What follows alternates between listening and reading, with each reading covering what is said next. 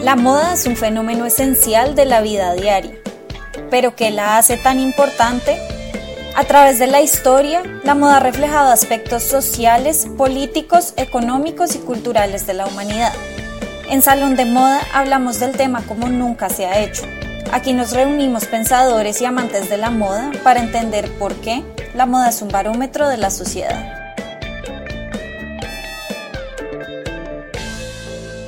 Hola a todos, yo soy Jennifer Varela y les doy la bienvenida a un nuevo episodio de Salón de Moda recién llegada de nuestras pequeñas vacaciones. Hoy me acompañan Camila Bizambra y Melissa Zuleta Bandera para hablar de un tema que ellas han investigado a profundidad y que tiene mucho que ver con el uso de ciertas prendas como símbolos de expresión colectiva. Hoy vamos a hablar de subculturas. Meli, hola. ¿Por qué no comienzas contándonos qué entendemos por subcultura y por qué es importante hablar de estas en el mundo de la moda? Lo primero que toca hacer es definir qué es cultura dentro de esta conversación, porque esa palabra tiene muchas definiciones. Para lo que hoy nos convoca usamos la definición de Stuart Hall y Tony Jefferson, que la explican como los patrones de vida de un grupo social. Esto es lo que hacemos, esto es lo que pensamos, así es como vivimos. Pero como los grupos sociales se componen de muchas personas que pueden tener patrones de vida distintos, existe una llamada cultura dominante, que es la que colectivamente se impone y determina la manera en que como sociedad vemos, entendemos y vivimos la vida.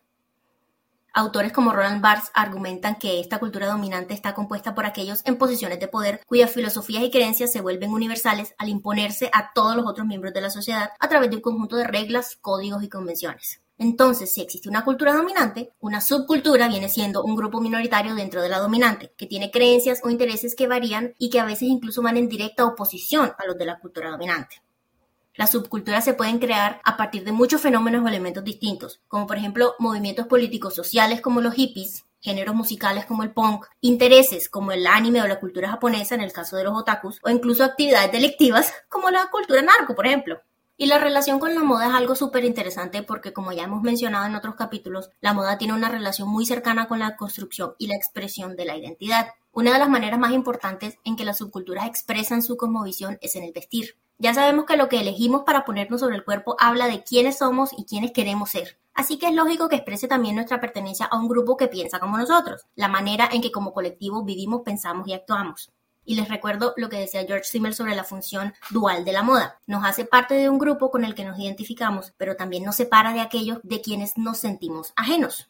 Las subculturas utilizan el vestir como estandarte visual, son diferentes de la cultura dominante. Une a sus miembros y los separa del resto. La hipersensualidad de la ropa de las mujeres del universo narco, por ejemplo, que expresa el valor de su corporalidad dentro del grupo la importancia que tenía, por ejemplo, el DIY o el hazlo tú mismo en el punk como muestra de oposición a las grandes industrias el uso de estampados florales de los hippies como muestra de la importancia de volver a la tierra. Todos esos elementos súper específicos de las subculturas es lo que Deep Headitch, y otra vez lo menciono porque ese tipo de... genial, léanlo, es lo que él ha llamado los objetos simbólicos de las subculturas. Como dice Meli, las subculturas usan la moda como una herramienta de distinción o incluso una herramienta de poder. Podemos hablar del espectáculo del punk en la Inglaterra de Margaret Thatcher. Johnny Rotten una vez dijo que durante las huelgas de la basura, lo que llaman The Winter of Discontent o el invierno del descontento, dejaron de recoger la basura y se apilaban las bolsas de color verde y rosado en las calles. Y él decidió empezar a usar las bolsas de basura como una forma de expresar su descontento y acercarse al valor de la cultura punk. La ropa rota, los alfileres, eran una forma de burlarse de la cultura dominante y expresar su descontento. Querían chocar, querían enfrentarse a su realidad a través de la ropa. Pero como dice Hebditch, el espectáculo fue tan grande que terminó normalizando el punk, y el shock inicial que causaron fue perdiendo potencias mientras fue yéndose adaptando a la cultura dominante. Como respuesta a esto podemos ver a los ravers de los años 90, que para contrarrestar el espectáculo del punk usaban ropa muy simple, jeans amplios, baby dolls, camisetas, ropa que realmente no era muy visible porque el punto era ser invisible, no dejarse consumir por la cultura dominante. Incluso hoy en día hay debates sobre si se debe considerar una subcultura sin el espectáculo. Yo estoy de acuerdo con los que dicen que sí, ya que finalmente el punto es crear algo paralelo o aparte de la cultura dominante y el ser invisible dejaba mucho espacio para continuar viviendo en el espacio de los raves, por ejemplo, que es aparte de la cultura dominante. Mi tesis fue sobre el graffiti y los grafiteros, que también son parciales a esconderse en plena vista sobre la relación de las subculturas con la música y la moda, lo que estaba hablando ahorita Cami, especialmente en el mundo del punk y el DIY, que mencionaba también Meli hace un rato, recomiendo el libro Fashion in Memory, Vintage Style and Youth Culture, de mi profesora querida Heike Jens, que habla de la relación entre la ropa de segunda mano, y ya saben por qué me gusta tanto el libro, y todas estas subculturas. En él, Heike nos dice que esta relación tan compleja entre la música y los jóvenes nos muestra una ironía muy interesante, que la juventud incluso reverde sin causa, no se opone completamente a lo que es mainstream o a lo que conocemos como popular. Y eso me lleva a mi siguiente punto, sobre el espectáculo que llega con la expresión de las subculturas y que de alguna manera los vuelve mainstream o por ende mercantilizables o vendibles. Hemos visto muchos ejemplos a través de los años, pero se me vienen a la mente todas, por ejemplo, las camisetas de grupos de rock como Nirvana, que están hechas por marcas de moda rápida que se han vuelto simplemente símbolos y que en muchas ocasiones son compradas por personas que no tienen ni idea de cuáles son las bandas o lo que realmente representan. Entonces, la pregunta es, ¿es la comodificación de estos objetos algo inherentemente malo?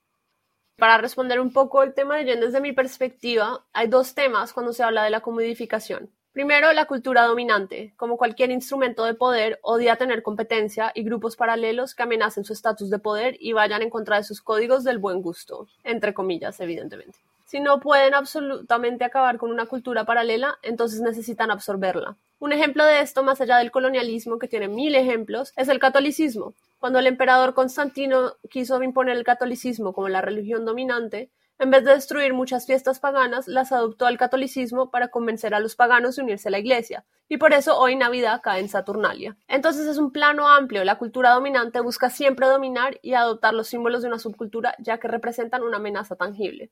Por el otro lado, y fue lo que estudié en mi tesis, está la invisibilización del trabajo mezclado con la necesidad de las clases altas de estar siempre a la vanguardia, que es un poco lo que hablaba Veblen. Empecemos por el final. Según Veblen, las clases altas tienen la dominación cultural sobre todo históricamente, para separarse de los nuevos ricos tenían que inventar símbolos para distinguirse, ya que no tenían la dominación del dinero exclusivamente. Tenían que saber de arte, cultura, música clásica, etc. Hoy en día hay muchas cosas mandadas a revisar de la teoría de Veblen, que luego las clases más bajas adoptan la moda de las clases más altas, por ejemplo, sobre todo con las subculturas. Con lo que sí estoy de acuerdo con Veblen es que las clases más altas sienten la necesidad de tener una primicia y las subculturas como el graffiti ofrecen esta oportunidad de ser un conocedor y distinguirse de los otros en la clase alta. Cuando Louis Vuitton empezó sus carteras con graffiti, fue su forma de mantener su estatus como el primero en utilizar esta forma de arte, completamente borrando el trabajo de las subculturas en el proceso.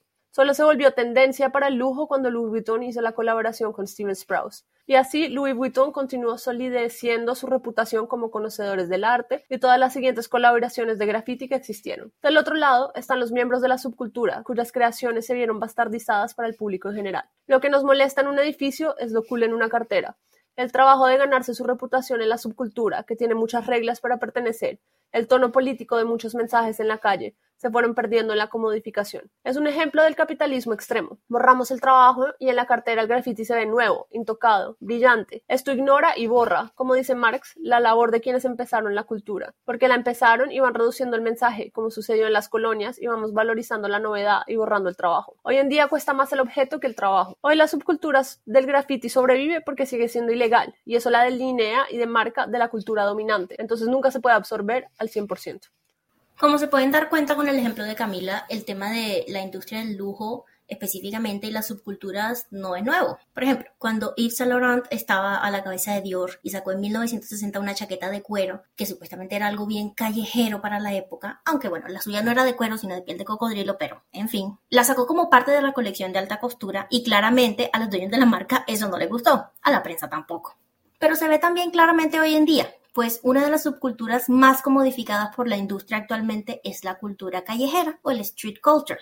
El estilo que viene de las clases populares hoy se lo apropian las grandes casas de moda y le venden ese imaginario callejero, pero lavado, blanqueado y despojado de toda conexión con su origen, a un público que la mayoría de las veces nada tiene que ver con la subcultura en donde nació, y por los mismos precios exorbitantes de siempre. Y creo que actualmente no hay mejor ejemplo de ello que Virgil Abloh a la cabeza de la línea masculina de Louis Vuitton.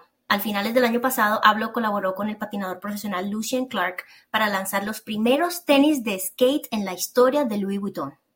Muchas personas dentro de la subcultura del skate no encontraban sentido a un par de tenis que costaban más de mil dólares y se iban a destrozar montando patinetas si ese era el uso que se les iba a dar, y que los skaters comunes y corrientes obviamente no tienen esa plata para comprarlos. Pero es que Louis Vuitton no está haciendo tenis de skate para skaters. Louis Vuitton está tomando lo que quiere de esa subcultura y vendiéndolo como le place al público que ya le compra. Si ese público va a usar esos tenis para montar patineta es completamente irrelevante. Ahora, que Virgil Abloh es alguien que tiene el streetwear como bandera, Eso es cierto, pero no deja de ser una comodificación de ese elemento simbólico por parte de una marca. No es el fin del mundo, la industria de la moda hace cosas mucho peores, es cierto, pero no deja de ser algo problemático o al menos algo que merece ser visto desde un punto de vista crítico. Y acá hay otro ejemplo muy importante que se me viene a la mente y fue el ejemplo de Gucci Ghost, que era un grafitero que solo se volvió grafitero para colaborar con Gucci y por eso se puso el nombre Gucci Ghost. Está completamente traicionando todos los valores de anonimidad, de ganarse el respeto callejero, solo para llegar a la fama. Y ese es otro ejemplo de alguien que podría pertenecer a una cultura, pero la está usando para las marcas nefarias, queremos decirlo de esa manera. Como estábamos hablando ahorita, el streetwear y yo creo que en general la cultura callejera es el bastión actual de lo que Cami llamó la bastardización de lo que es una subcultura. No olvidemos que toda esta idea de usar prendas grandes, sudaderas y hasta tenis y elementos con logos en la ropa en general, empezó como una forma rebelde de un grupo en particular, específicamente los raperos y los músicos afroamericanos que se sentían desplazados con la moda. En ese momento entró Dapper Dan, que a mí personalmente siempre me ha parecido una figura problemática, pero de eso hablamos otro día. El tema es que Daniel Day, que es el nombre de pila de Dapper Dan, capitalizó en la exclusión de las personas de color del mundo del lujo, algo de lo que ya hemos hablado en otros episodios, y se dedicó a hacer ropa que consideraban de lujo con estos logos que exudaban lujo incluidos para quienes no eran bienvenidos en ese mundo. De a pocos, el mundo del hip hop y el rap, y en general la cultura afroamericana y la cultura callejera, se fueron mezclando y se fueron ganando un espacio en la moda, y el streetwear pasó de ser una subcultura oscurecida a un nicho lleno de piezas deseables que no solamente nos ponemos ahora todos los días y en todas ocasiones, sino que además creó una histeria a su alrededor que enamoró a las casas de lujo. Ya Cami habló del ejemplo de Louis Vuitton y la famosa colaboración de graffiti con Stephen Sprouse, que por cierto es una de las más deseadas del mercado de la reventa. Las piezas se venden a cuatro veces su valor todavía hoy, casi 20 años después. Pero la demanda del streetwear o de la ropa de calle solo va para arriba. Se me ocurre ahorita hablar de los pioneros que fueron los Air Jordan, que fueron los tenis de colaboración del basquetbolista Michael Jordan, que han llevado ya toda una historia de colaboraciones y de diseños diferentes y que son todo un símbolo de estatus y además piezas de colección entre los usuarios más fanáticos. También tenemos otros ejemplos, de nuevo, Louis Vuitton con Virgil Abloh y sus innumerables colaboraciones con artistas, porque siempre está haciendo algo diferente. Tenemos a Kim Jones en Dior y sus cápsulas con artistas como Cos o Kenny Sharp. Y también ya Cami habló de Gucci y su cápsula Gucci Ghost, creada por el artista callejero de graffiti Trevor Andrew. Y son solo poquitos de los nombres que todavía están generando ruido porque hacen una colección y esa colección se vuelve deseable tres y cuatro años después. Además, convierten a una pieza sencilla, como una chaqueta de correr, por ejemplo, en algo que vale miles de dólares. Entonces, me surge la pregunta de si todo este hype o esta histeria no es simplemente parte de una construcción social de lo que es el lujo, que cambia con cada década a medida que cambian los actores culturales que lo promueven.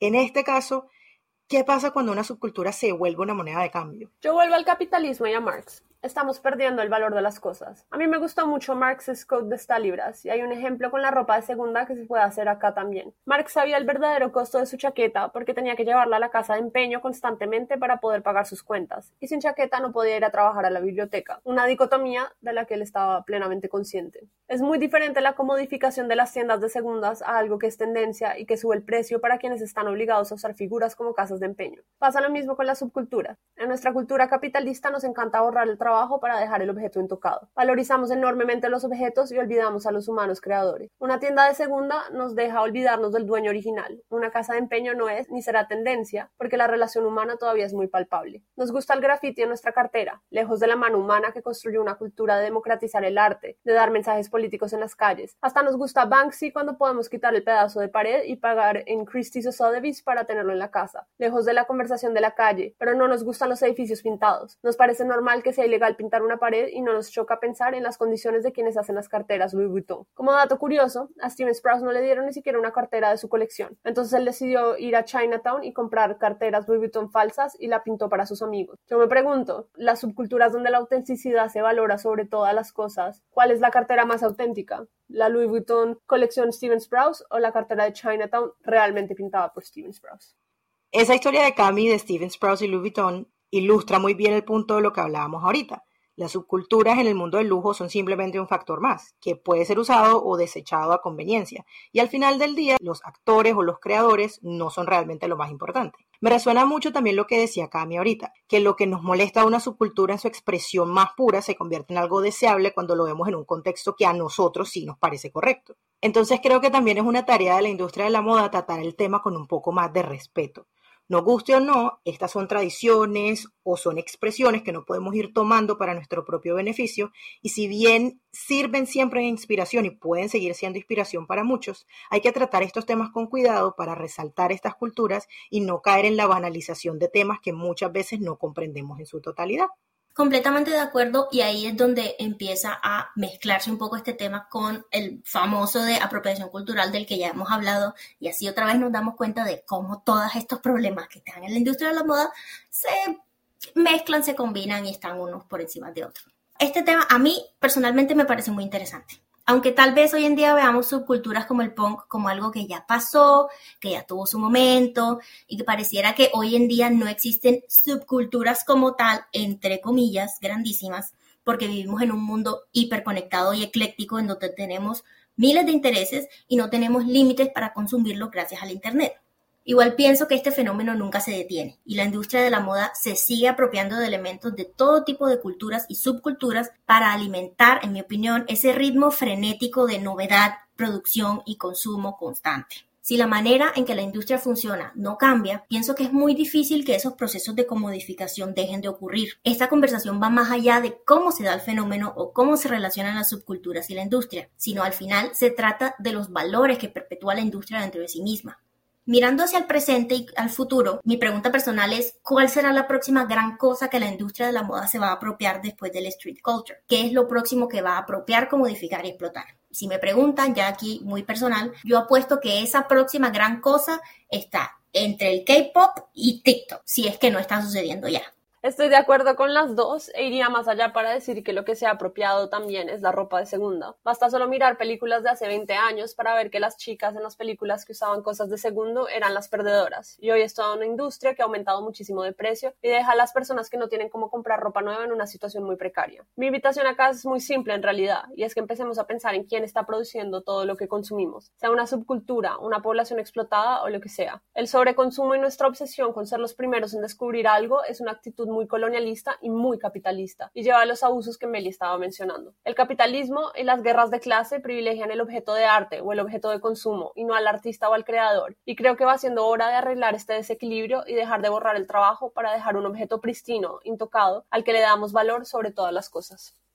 Me encanta esa conclusión de privilegiar al creador por encima del objeto y además yo le añadiría también que le busquemos un poquito el fondo a las cosas que nos llaman la atención. Me encantó lo que dijiste ahorita del tema de la ropa de segunda y yo que de nuevo trabajo en ese mercado, me doy cuenta muchas veces que la gente se está yendo a esa forma de consumo no como una forma de hacerlo más consciente, ni siquiera de buscar cosas que les gusten, sino simplemente como una forma más de consumir. Y pues si estamos cambiando una forma de consumo por la otra, no es realmente lo más ético del mundo. Y yo creo que todos estos consejos son consejos que puede tomar toda la industria de la moda en general y de lo que también hemos hablado en otros episodios. Pero bueno, hasta aquí llegamos esta vez en este capítulo de Salón de Moda. Les las gracias a todos otra vez por habernos acompañado en esta nueva discusión y como siempre esperamos que todos sus comentarios nos lleguen a través de nuestras diferentes redes sociales de Moda 2.0 y de Culturas de Moda. Y los esperamos el siguiente martes, en dos semanas, de nuevo aquí, para seguir hablando de por qué la moda es un barómetro de la sociedad.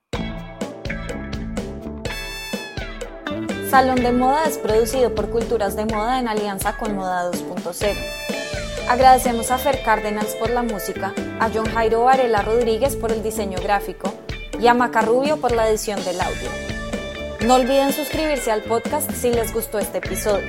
Nos pueden seguir en redes como arroba culturas de moda y arroba moda 2 subraya 0.